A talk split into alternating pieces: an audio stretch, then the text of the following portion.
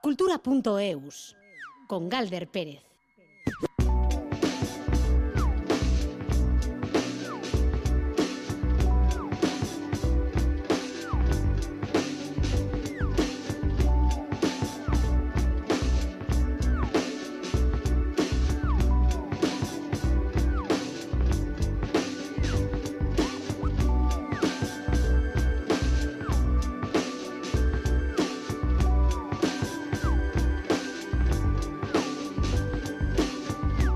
Aupacaixo, a Ratzaldeón Gustioi, esta tarde nos vamos a poner los patines y vamos a bailar bajo el sol del circo. En cuanto a las exposiciones, nos vamos a adentrar en una de gran calado familiar, en otra científica y además vamos a tratar de mirar a las exposiciones que van a llegar en este recién estrenado año 23. Y vamos a celebrar más de medio siglo en la música. Todo esto solo como aperitivo de esta sobremesa cultural en Radio Euskadi cultura.eus con Paula Asensio y Alberto Zubeldia al control y Ainara Ortiz en la producción de redacción. Como hacemos siempre, vamos a comenzar con música. La música, podríamos decir, de un primo, Lala Pérez. Este es el proyecto musical en solitario del guechotarra Guillermo Pérez Larrauri. Un pop precioso que canta también a perdedores de la manera más dulce y bonita que pueda hacerse. Ayer con la actriz y directora Mireia Gabilondo hablábamos del valor de estas figuras de las de las perdedoras con las que tanto nos identificamos. Y comenzamos precisamente con otra, Stirling Moss, el piloto con mayor cantidad de victorias sin haber conseguido nunca llegar a ser campeón del mundo en la Fórmula 1. Por eso se le conoce como el rey sin corona a que le canta Lala Pérez.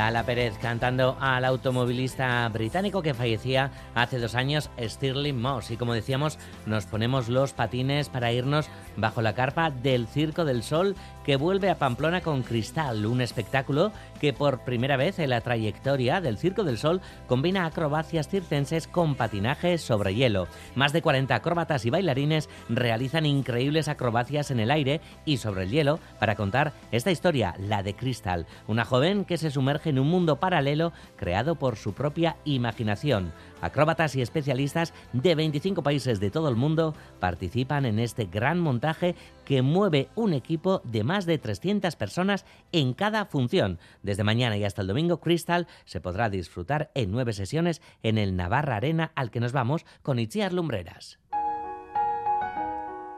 Por primera vez en sus 33 años de trayectoria, el Circo del Sol explora los límites artísticos de hielo en cristal, un espectáculo que combina acrobacias circenses tan características de la compañía con el patinaje sobre hielo. Rob Tanion es el director artístico de Cristal ofrece el mejor de dos mundos, ¿no? Primero, el circo, que ya sabemos que el circo de sol que hace muy bien, ¿no? Vestuario, música, todos los detalles que están ahí. Pero también invitamos este mundo, el gremio del patinaje artístico, freestyle, extremo. Entonces hay cosas para gente que aman las eh, competencias de, patinaje, igual de números de circo. 44 artistas, acróbatas, gimnastas y patinadores recrean el mundo de Cristal, una joven que se siente incomprendida y que huye a patinar a un lago helado donde se sumerge en otro mundo. Sale de su casa para patinar en un, en un parque sola y se cae por el hielo. ¿Qué pasa en estos momentos cuando está bajo del agua? Pues va a la nostalgia, va a la memoria. Es como una mezcla de imaginación, nostalgia, ver el futuro, pero también se encuentra con su propio reflejo, que metafóricamente está muy importante, ¿no? Como uno se puede enfrentarse el otro yo, ¿no? Y como Cristal necesita afrontar sus propias sombras afrontar sus propios miedos para poder salir a la superficie otra vez. Una historia universal, dicen sus creadores, con la que todo el mundo se puede sentir identificado todos sentimos en algún momento que nadie nos entiende, sentimos como apartado. Entonces es una niña que se siente un poco aislada, malentendida. Llega este momento que necesita decidir, toca al fondo de este lago y necesito luchar por aire. ¿no? Llegamos a esta decisión en tu vida que es o me hundo o voy por ella. Una historia con la que desde el principio han conectado los protagonistas del espectáculo. En el caso de la patinadora canadiense Jordis Lee, que interpreta el papel de Cristal, incorporarse al elenco del espectáculo ha sido como una terapia después de años de mucha presión por dedicarse a la competición profesional. Asegura disfrutar muchísimo del papel, aunque reconoce la exigencia física de Cristal es enorme y es que entrenan entre 5 y 10 horas diarias. I love performing Crystal. She's a character that I feel that all of us can relate to in some way or another. In a way, for me, it's a little bit like therapy. So it's definitely something that I love to do, even though physically can be exhausting. Cristal es el espectáculo número 42 de Circo del Sol, un gran montaje con unas cifras enormes, 4.000 piezas de vestuario transportadas en 25 trailers junto con el resto del material que han traído hasta el Navarra Arena, donde han tenido que construir una pista de hielo gigante. 230 personas han trabajado durante ocho días en el montaje de Cristal para tenerlo todo listo para el estreno de mañana.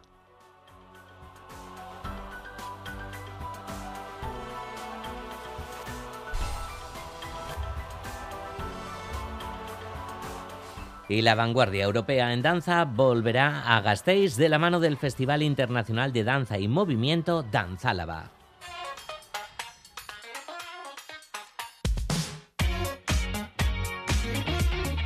Y es que se ha presentado la séptima edición del Festival Danzálava con 14 actividades que se van a desarrollar durante todo este año recién estrenado. Será a partir de febrero. Participarán artistas de la talla de Meg Stewart, Mark Tompkins o Iñaki Azpillaga y ofrecerán talleres, laboratorios y performances abiertos al público. Mailu Odriozola nos presenta Danzálava 2023.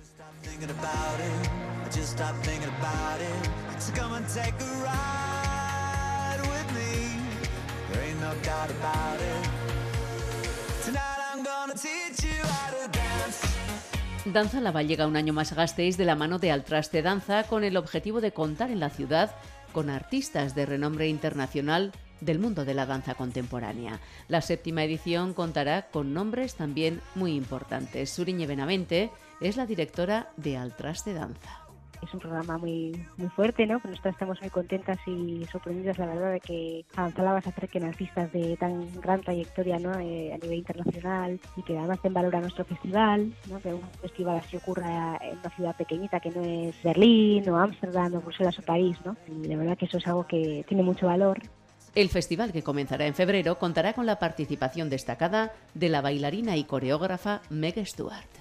Vuelve una vez más Meg Stewart, ¿no? premiada de León de Oro a su trayectoria en la Bienal de Venecia, que viene acompañada esta vez otra vez con Martonkis, también premiado en 2008 en Francia, y luego también pues tenemos artistas diferentes como Jeremy Way, o María Scarioni, luego tenemos otros artistas nacionales como Iñaki Astilla, aunque también reside ya de hace más de 30 años en Bruselas, Elena Córdoba, Malpelo, ¿no? Martonquis María Muñoz, Mónica Valenciano, premios nacionales estos, gente que, que son de una gran trayectoria estos artistas ofrecerán talleres y laboratorios donde se crearán piezas específicas que se mostrarán al público, algo también muy importante para la organización. Hay talleres, hay actuaciones, performance, hay laboratorios de creación y bueno, yo creo que es muy importante mantener estos, por ejemplo, las performances y las muestras que son algo más abierto al público, a, cualquier persona ¿no? de, la ciudad o quien quiera acercarse. Creo que son muy importantes porque es lo que nos hace, ¿no? es el puente a, compartirlo con las personas de Vitoria, no solo que se quede entre los artistas, sino que la ciudad ¿no? pueda aprovecharse de esto tan, tan rico que está ocurriendo, como decía antes, que es un lujo. El programa completo está disponible en la página web de Danzálava, donde también se ha abierto la inscripción para participar en los diferentes talleres.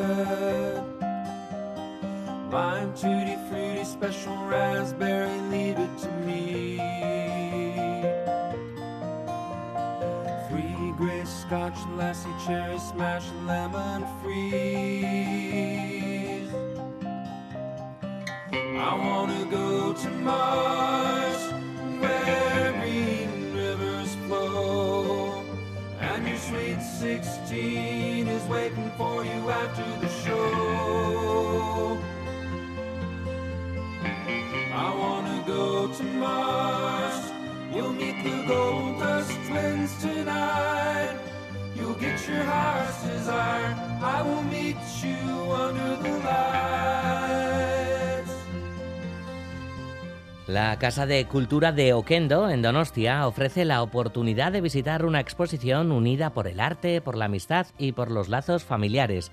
Tres senderos, tres trayectorias artísticas. La del escultor, pintor y fotógrafo Ricardo Ugarte, la de la escritora, poeta visual Ángela Ochoa, ambos pareja, y la del pintor y músico, el hijo Urco Ugarte. La muestra incluye esculturas, pinturas, poesía visual, acompañada de obra gráfica y también acrílicos, y otros textos que han sido presentados en dos libros, Tres voces, tres experiencias, el universo de tres creadores que aunan ese espíritu inquieto y de compromiso social. Con ellos ha hablado Marijose Uría. Y Julia Ochoa nos explica cómo surge la idea de integrar y de aunar en una exposición el arte de los tres creadores. Entre Urco, eh, Ricardo y yo hay mucho feeling, no solamente de, cariño, sino feeling también de concebir el arte como, como actitud espiritual ante la, ante la vida, eh, como profundidad, no como mercantilismo. ¿no? Entonces habíamos hablado mucho entre nosotros y hay mucho feeling. Entonces los tres habíamos expuesto individualmente y yo les propuse, oye, ¿por qué no hacemos una exposición juntos? Jo, les encantó. Les encantó a ellos y a la Casa de Cultura, pues dice, jo, es inédito, esto es muy hermoso. En una familia hay tres, y bueno, fue así.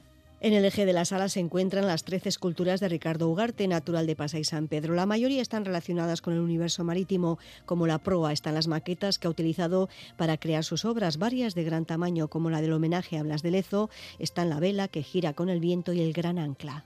Y teniendo en cuenta que a la entrada de San Pedro, pues en la rotonda de Gomistegui, que ahora ya le llaman la rotonda del ancla, tengo una gran ancla de, de 20 metros de altura que preside la entrada hacia San Pedro. Y a lo largo de la pared frontal y en la lateral de la sala se exponen los dibujos sobre papel, su obra en forma de pintura, donde nos explica que el interesante tono ocre que logra lo hace haciendo uso del café. Está todo el recorrido de mi obra escultórica, pero traducida unas 40 obras así, pues que están traducidos al lenguaje, digamos, lineal, plástico, eh, con colores ocres, y Ricardo Huarte ha presentado su libro Sin gladuras. Recuerdan sus 60 años de trayectoria como artista, hoy tiene 80, porque el artista cuenta con un trabajo literario en forma de prólogos para exposiciones de otros compañeros, artículos de prensa, un gran número de fotografías en las que podemos ver, entre otros, a artistas como Teiza, Bastarrechea. Artículos en prensa y un montón de, de fotografías, porque yo llevo cámara fotográfica desde los 15 años fotografiando todo.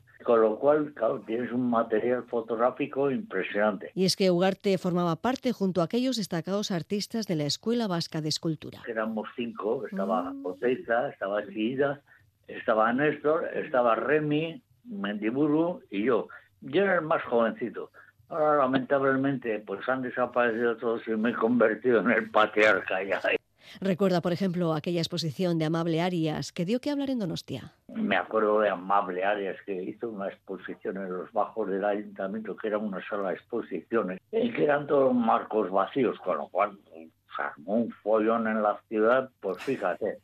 Y yo, y yo defendiendo esa obra del vacío, del marco, de tal. Y Ricardo Huarte era locutor reportero en Radio Popular. ¿Nos recuerda esas entrevistas a artistas, compañeros como Teiza, que con una sola pregunta llenaba el solo el programa? ¿Y de qué hablaba Oteiza? Pues ya entonces de la Universidad Vasca, cuando no existía ni se soñaba con ella. Oquendo muestra en esta exposición la también destacada obra de la escritora y poeta visual con obra gráfica Julia Ochoa, con ese componente de concienciación social. Y en este marco también ella ha presentado el libro Resurrección. En cuanto a la poesía visual, fundamentalmente siempre hay una eh, mirada irónica, una mirada de concienciación social. Se ve ahí una concienciación sobre el planeta, una concienciación sobre la memoria histórica que me llega muy, muy, muy de cerca por mi familia, fue muy masacrada en, la guerra civil, en el bando republicano. Eh, entonces, y luego también de conciencia hacia la naturaleza, hacia lo que estamos haciendo, la poesía visual y hacia las mujeres también. El tercer miembro de la familia de artistas Urco Ugarte, que expone su obra pictórica en la muestra, es también un autor polifacético. La faceta pictórica es, pintura, pero, pero bueno, vengo desarrollando en paralelo pues varias líneas, ¿no? O sea, también escribo, hago música, fotografía, un poco de todo. Y aquí lo que se puede ver es pintura. Bueno, pues pintura sobre papel, pintura sobre cartón y dos lienzos Tres senderos, tres artistas que convergen Sendiva Tartearen Inguruán. Se puede visitar en la Casa de Cultura de Oquendo de Donostia hasta el 18 de febrero. Hay un parque en mi Pamplona que yo quiero recordar. Florecí con los cerezos de aquel bonito lugar. Pues hace ahora un año, la cantante de Navarra, Amaya, a modo de J, homenajeaba al Parque Yamaguchi de la capital Navarra con esta canción. Y hoy, celebrando sus 24 años, regala la versión de este Yamaguchi en japonés que suena así. en Pamplona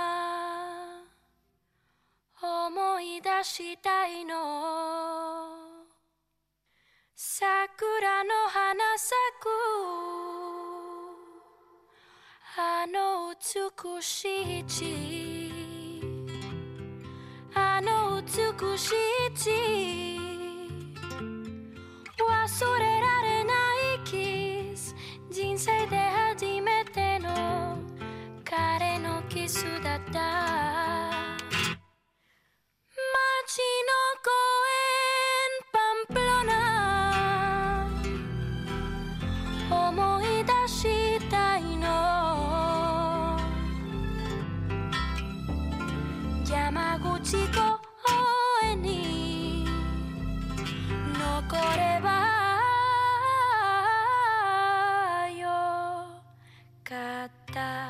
¿La cantará? ¿La cantará el domingo? ¿La cantará el, domingo? No, el sábado, perdón, en el Festival Santas Pascuas Amaya en su ciudad. Pues no lo sabemos, este Yamaguchi en japonés, desde luego lo que sí habrá es muy buen ambiente en ese concierto para el que se agotaron las entradas hace ya mucho tiempo.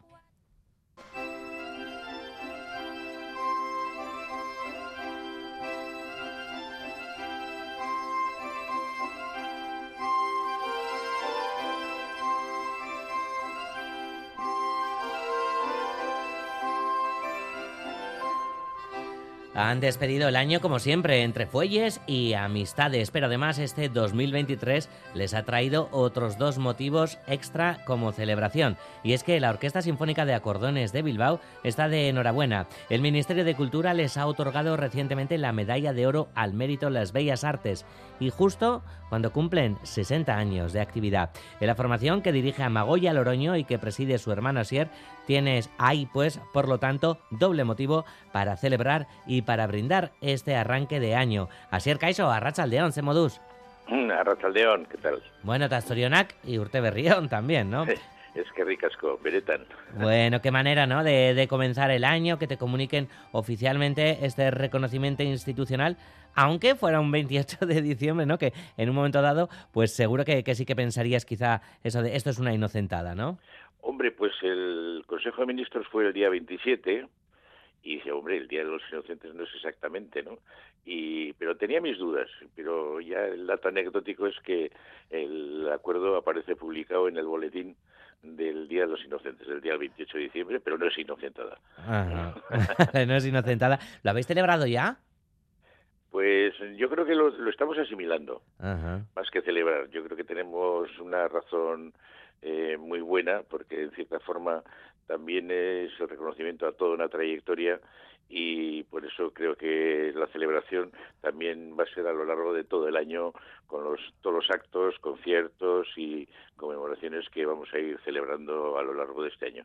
Claro, bueno, como bien dices, ¿no? Toda una trayectoria, seis décadas, 60 años de actividad puntera en la música Lavaos, ¿no? Que podemos decir que es única en su género a nivel estatal y que se caracteriza, bueno, por muchas cosas. Una de ellas es eh, la, variedad de estilos musicales, ¿no? Que, que adaptáis eh, a las canciones con unos arreglos exclusivos. Hombre, por, yo creo que el gran patrimonio que nos dejó Aita, que es quien fundó la orquesta y quien tuvo la idea, es eh, todo ese acervo musical de planteamiento sinfónico a temas tanto populares como clásicos como vascos, ¿no?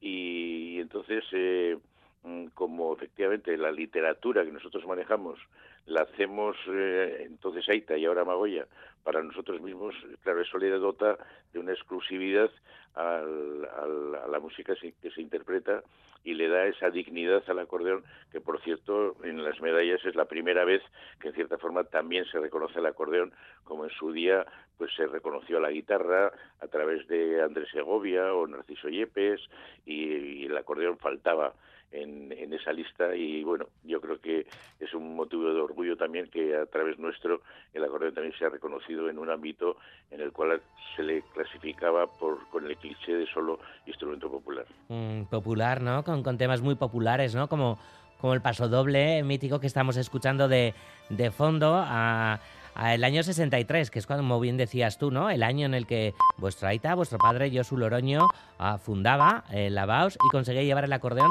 a primera fila de la vanguardia, ¿no? Así es, y haciendo música tanto clásica como música actual, pero siempre con buenos autores y siempre respetando ese espíritu que los autores eh, impregnan a sus obras. Aita solía decir que nosotros no éramos acordeonistas, sino músicos que utilizamos el acordeón como medio para hacer música.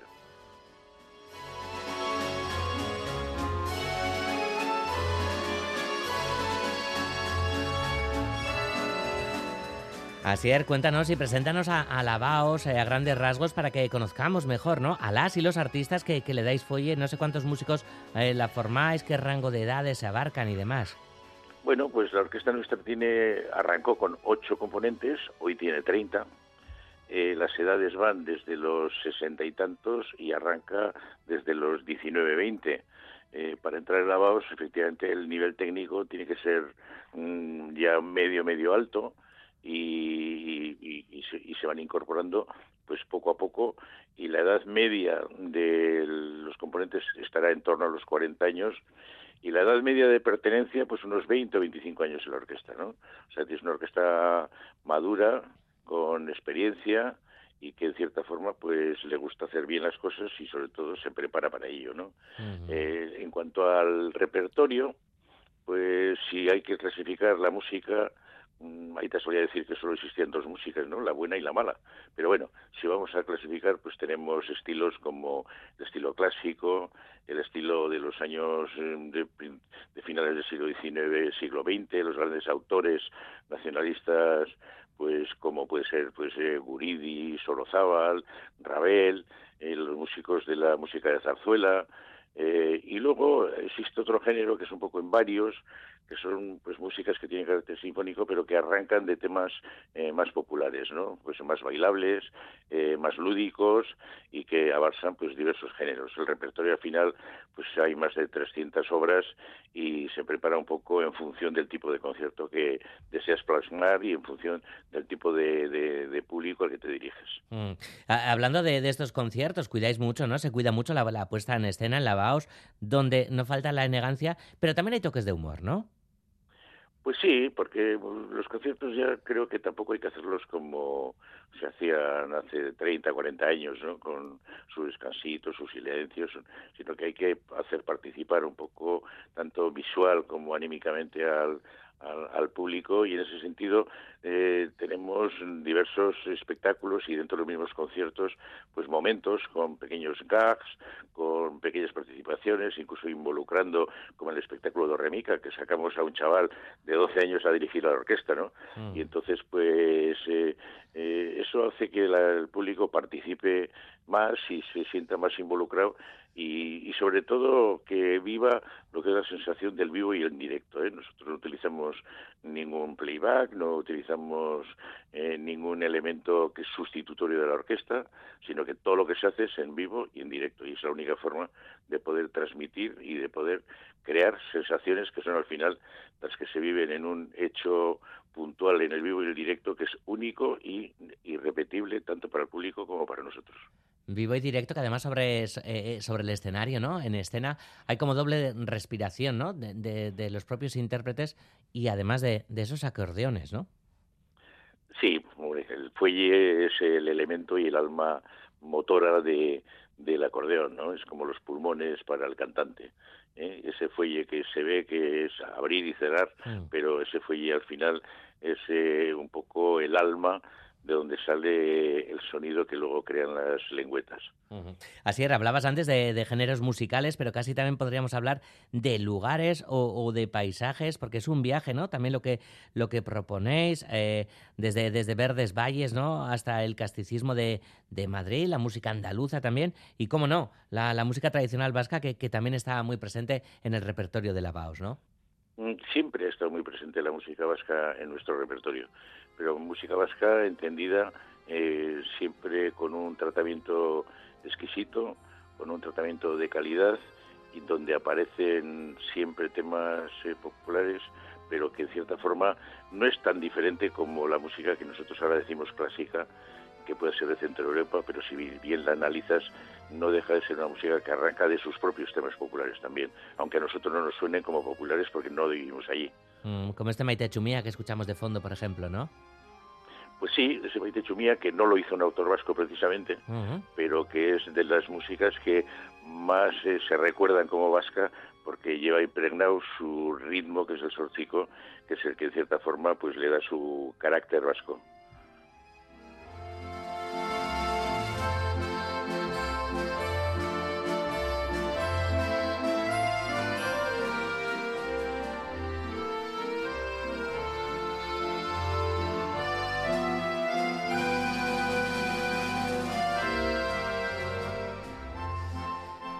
Bueno, en muchos países eh, se ha escuchado la, la música de Lavaos, sus acordeones en Alemania, en Francia, en Polonia, también en diferentes lugares de, de, de América. Ah, también haber recibido varios premios aquí, en Bilbao, eh, en Vizcaya y demás. ¿Qué tal, qué tal os sentís por aquí en, en Euskadi, Asier? Pues nosotros nos sentimos muy a gusto. Eso de cuando nos dicen que si nadie es profeta en su tierra, pues en nuestro caso no es nuestra sensación. Allá donde vamos eh, nos acogen con mucho cariño y, y, siempre con ganas de escuchar algo novedoso, porque fundamentalmente mm, lo que le pasa a la orquesta es que no se puede explicar una orquesta de acordeones si no la escuchas. Entonces eso lo decía un, un compañero vuestro ¿no? una vez a esta, a esta orquesta solo se la entiende cuando se le escucha. Entonces eh, por eso yo lo que suelo animar a la gente es escúchala una vez y, después de que escuches tendrás tu sensación y tu opinión porque hasta entonces no, no, no, no puedes saber exactamente el juego y la riqueza armónica, melódica y de sensaciones que te pueda producir. Mm. Bueno, como decíamos antes, este, este de 23, este 2023, el Lavaos va a cumplir 60 años gracias a, a la continuidad que, que, le habéis dado tanto tú, Asier, como, como tu hermana Amagoya en la dirección. Pero ¿qué hay, qué hay de, de la cantera? ¿Hay sabia nueva entre la nueva generación de Loroños? Pues de momento nosotros, al menos Amagoya y yo, nuestros tres hijos están tocando la orquesta. Ajá. Que van desde 35 hasta los 18 años. Y entonces eh, yo creo que bajo ese punto de vista, pues la continuidad, eh, quiero creer que está asegurada. ¿Mm? Al menos eh, ellos, ellos lo llevan en el ADN como nosotros lo llevamos de nuestro AITA y bueno, ahí, ahí, perseveraremos porque seguimos siendo los mismos y con, y con este último reconocimiento pues incluso con más energía y más adrenalina que nos han insuflado para celebrar el 60 aniversario. ¿Qué se puede adelantar de, de los actos de este 60 aniversario, Asier? Bueno, pues en principio haremos los, el programa anual que venimos haciendo tanto para el espectáculo Vizcaya Uspoca o el Dorremica para niños que hacemos todos los años. Celebraremos un concierto conmemorativo y celebraremos actos paralelos también eh, celebrando y haciendo un poco reverdecer la historia de la propia orquesta. Mm, Bueno, pues así es, Loroño. Eh, que vayan bien esas eh, celebraciones del 60 aniversario Zorionak. De nuevo por ello, también por, por ese reconocimiento, por esa medalla de oro al mérito en las bellas artes. Así es, Loroño, presidente de Bilboko Acordeo y Orquesta Sinfonikoa, eskerrik asko, gurean izateagatik eta laster arte. Eskerrik asko zuei, eh? eta beste bat arte, bai. Agur. Agur.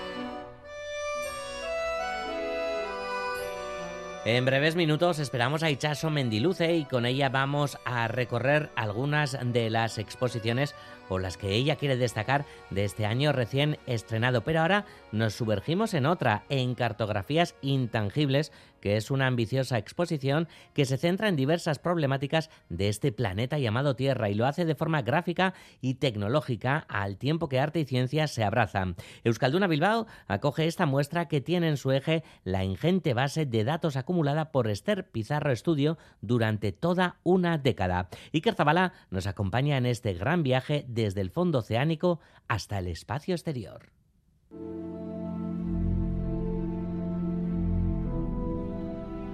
Se trata de una exposición creada con una profunda conciencia medioambiental que entronca con la idea de la visualización artística de datos. Esther Pizarro es la artista plástica que está en la creación de este Cartografías Intangibles.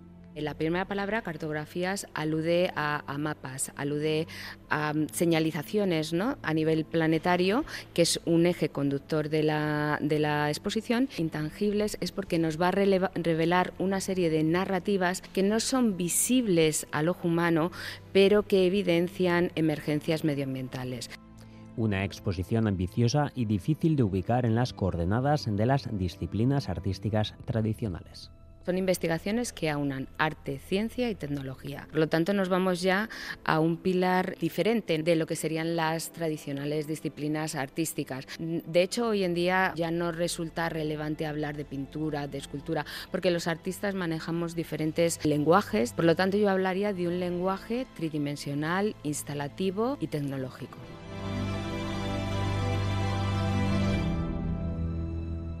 Son en esencia tres espacios que hacen referencia a otras, digamos, capas de la esencia planetaria. Hay una instalación que se centra en las autopistas de datos que se forman en el fondo marino y en lo que se refiere a la capa terrestre, la investigación de 10 años de Esther Pizarro Estudio ha puesto su foco en los incendios de nuestro planeta tres instalaciones que muestran las últimas investigaciones que hemos realizado en este Pizarro Estudio. En concreto, esta que estamos viendo aquí nos muestra una cartografía de cómo está ardiendo continuamente el planeta. Se han generado diferentes visualizaciones. Tenemos el núcleo central de esta sala, que es el planisferio, que mediante varillas de vidrio lo que hace es reproducir los incendios que continuamente están asolando durante la década investigada.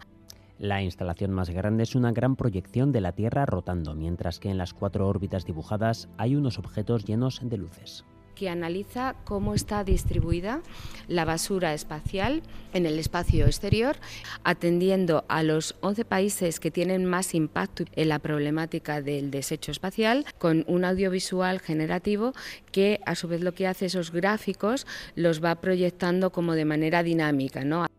Son tres salas que hacen ver diferentes problemáticas de forma gráfica y estimulante qué metáfora vamos a utilizar para contar esta temática. Al mismo tiempo también lo que buscamos es una experiencia sensorial. Son inmersivas, ¿no? algunas de ellas son interactivas. Necesitamos un espectador curioso. ¿no? Eh, pensamos que el arte tiene la capacidad, eh, mediante el lenguaje disruptivo ¿no? y descontextualizador, cuando tú ves una lista de datos están codificados, no los entendemos. Creemos que puede permitir hacer llegar el mensaje de una manera más poética la madrileña Esther Pizarro ha recibido múltiples premios en su trayectoria artística y ha tenido en el pasado lazos con Bilbao. Representó a la capital vizcaína en la Expo de Shanghái en 2010 con la gran instalación Piel de Luz Pabellón Bilbao Guggenheim.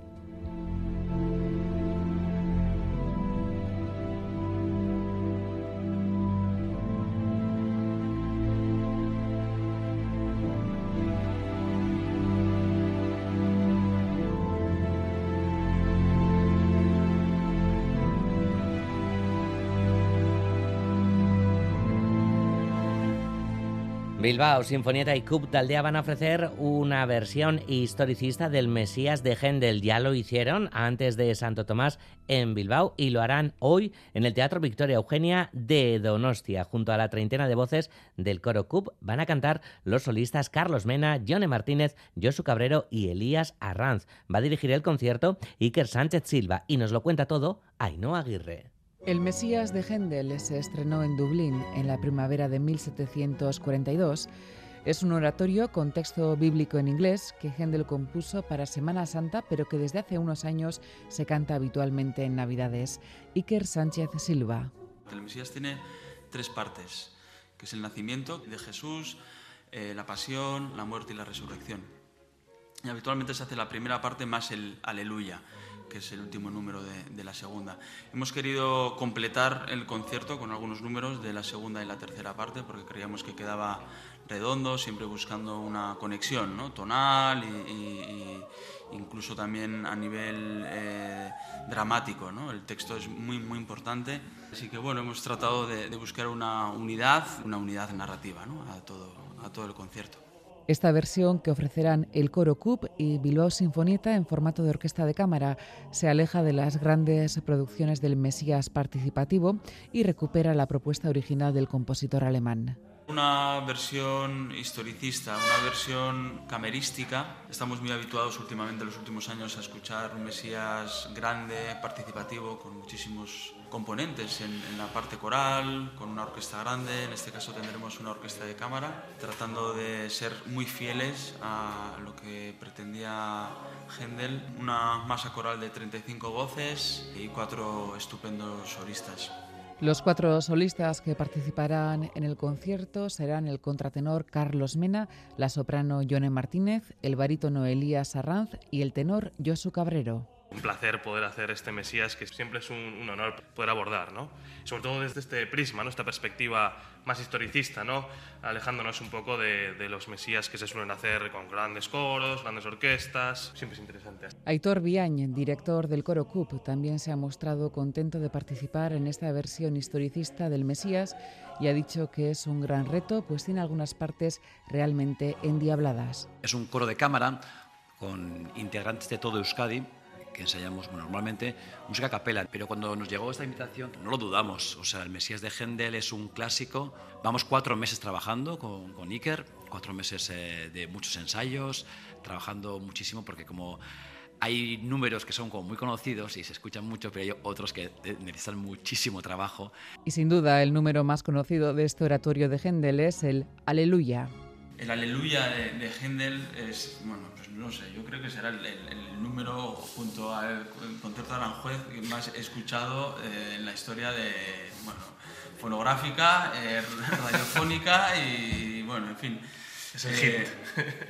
Pero realmente cuando se estrenó El Mesías en la época de Händel, que lo escribió en tres semanas, eh, tuvo muchísimo éxito y a partir de entonces se fue abriendo a otros teatros, no solamente de Inglaterra, ya se fue interpretando en otros países. Fue tal el éxito del Mesías y tanta la gente que quería asistir a las representaciones que en los periódicos de la época se pedía a los hombres que asistiesen sin espada y a las mujeres sin grandes vestidos para poder aprovechar mejor el espacio del auditorio. Actualmente no hay tanto furor por Händel y no es necesario tomar eh, medidas tan extremas, pero las entradas vuelan, así que no se confíen.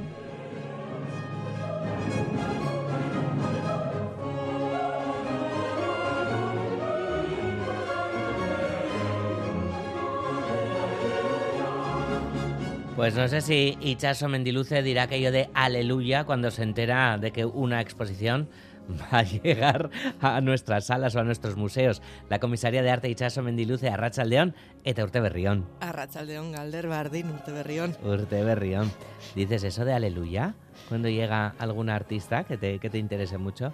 Hombre, yo os lo traigo aquí y, os digo a vosotros aleluya y, os mando que vayáis a verlo directamente. Vale. Qué bueno. Pues traes unos cuantos aleluyas, ¿no? De cara a este 23 recién estrenadito. Unos cuantos, que me ha costado, ¿eh? No te creas. quería hacer una, una, pequeña lista de los imprescindibles, pero... Pero te ha costado, te ha costado por, por, descartar, ¿no? claro, claro. Bueno, eso es bueno. Así que tiempo tendremos aquí porque tenemos la suerte de seguir contando con Ichaso este 2023 también. Así que seguiremos visitando un montón de expos contigo. Así que, pues si te parece, vamos a ir ya nombrando, aunque sea, algunas de ellas. Eso es, nombramos algunas y, luego durante el curso ya iremos mencionando otras. Empezamos por enero y aprovechamos para visitar unos paisajes vegetales de, las ciudades de manos de, Carlos Cánovas en el Museo Niemeyer de Avilés. Estamos un poquito fuera porque como todavía estamos medio de vacaciones, aprovecho, vale, para que la gente siga viajando. es una especie de retrospectiva sobre esta obsesión vegetal que, lo tiene cautivado pues ya desde los años 80 del, pasado siglo, ¿no? Eh, por lo tanto, nos vamos a adentrar en unos paisajes que en ocasiones representarán pues nuestras ciudades, a veces veremos a Bilbao, a veces veremos Pamplona, desde una perspectiva totalmente diferente a la que estamos acostumbrados, ¿no? ya que la parte más viva de la tierra será quien reemplace eh, en los retratos los espacios ya desaparecidos o destruidos, ¿no? será esa vegetación que sobrevive eh, surcando paredes y escombros quien, quien nos dé cuenta un poco del paso del tiempo. Son más de 80 eh, fotografías divididas en cinco series que, que cubren estos 40 años, nada más. o sea mm, que, Vale, vale. Y vamos a seguir en, en, Madrid con una expo de la que ya nos habló eh, su autor, el artista, cuando nos visitaba aquí eh, en el estudio. Eso es, eso es. Ya, ya nos dio un poquito de unas claves para ello. Entonces seguimos en Madrid, nos vamos a Móstoles, al Centro de Arte 2 de Mayo, y tenemos eh, a John Miqueleua con su exposición Animales que aguantan el peso de cargas misteriosas en entornos creados por fuerzas en oposición casi nada.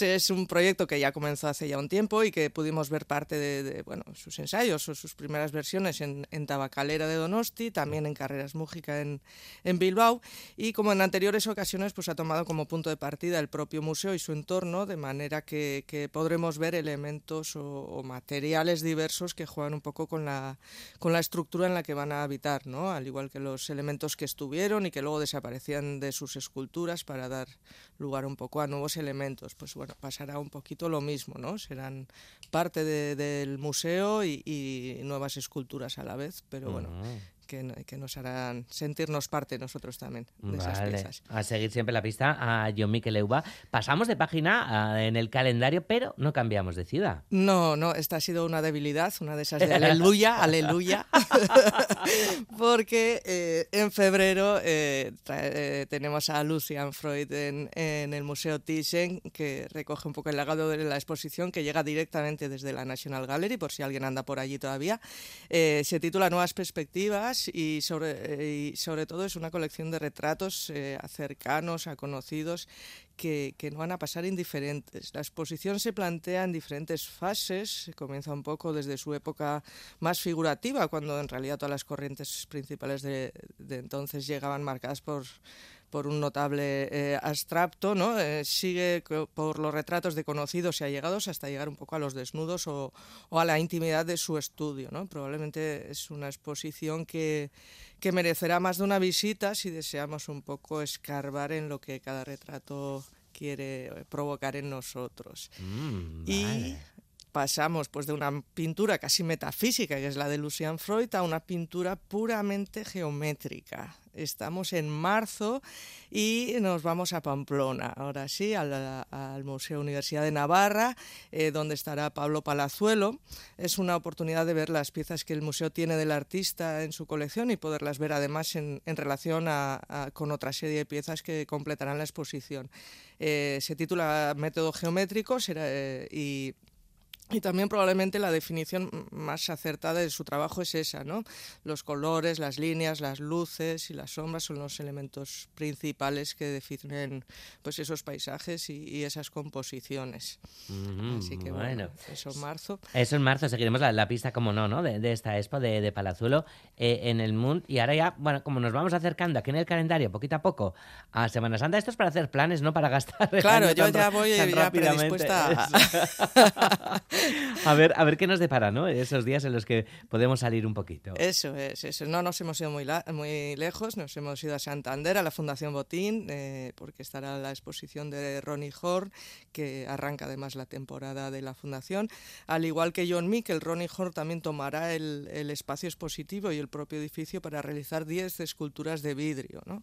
Además, eh, ella toma como punto de partida el flujo de la gente en los espacios expositivos del centro, así que bueno, pues un poquito irán relacionados con la colocación y, el cambio de nuestras rutas dentro de ese espacio.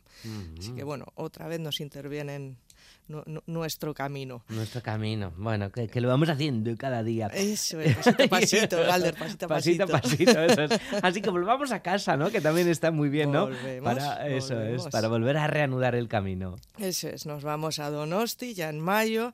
Eh, para entonces ya podremos visitar la exposición de Lua Ribeira. Ella es una de las elegidas para trabajar con la agencia Magnum y en la exposición pues vamos a poder ver parte de su trabajo, ¿no? Más concretamente una serie de fotografías que bajo el título Subida al cielo me tienen muy intrigada, dada su devoción o, su gusto por el aspecto más grotesco de las cosas, así como por las personas relacionadas con la muerte o los trabajadores de funerarias, etcétera, ¿no?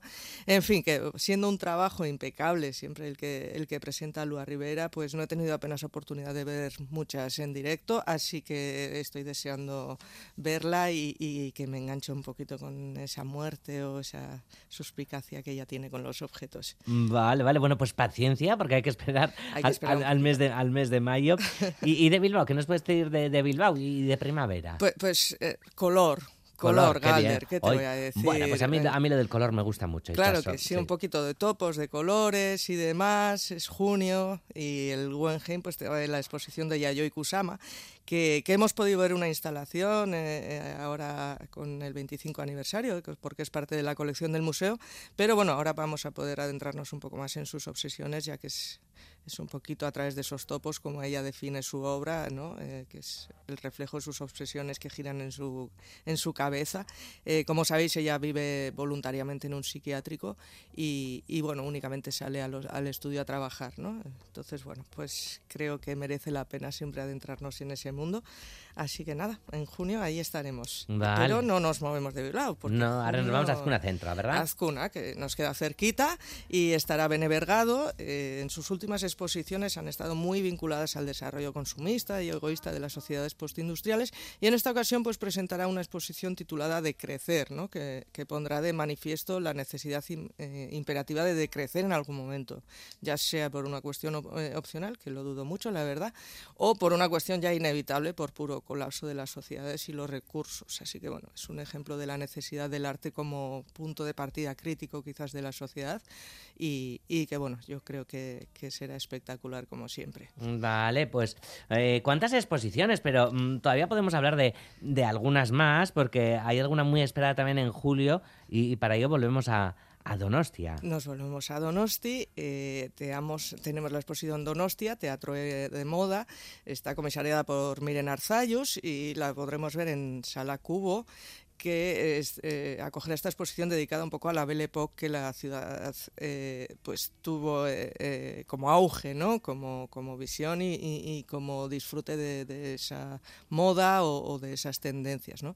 Lejos aún del consumismo del que nos ha- hablará Bene, pero acerca, eh, sí que cerca de las diferencias sociales y, y las posibilidades de clase, ¿no? que ya se manifestaban un poquito eh, en ese momento.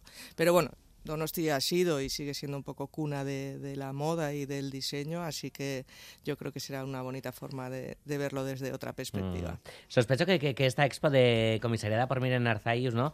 Va a ser una de, de las populares de- del verano, ¿verdad? Sí, sí, claro, ya es julio, ya sabéis que de cara al verano siempre tenemos cositas pues, más llamativas, ¿no? Quizás más fáciles también y asequibles, que, que me parece muy bien porque al final tiene que haber para todos los públicos y, y sí, yo creo que será una de las, de las grandes del verano. Vale, ¿y de agosto? ¿Nos Bueno, pues algo? agosto un poco más de relajo, Galder, un poquito más de... Ya no os pongo tantos deberes.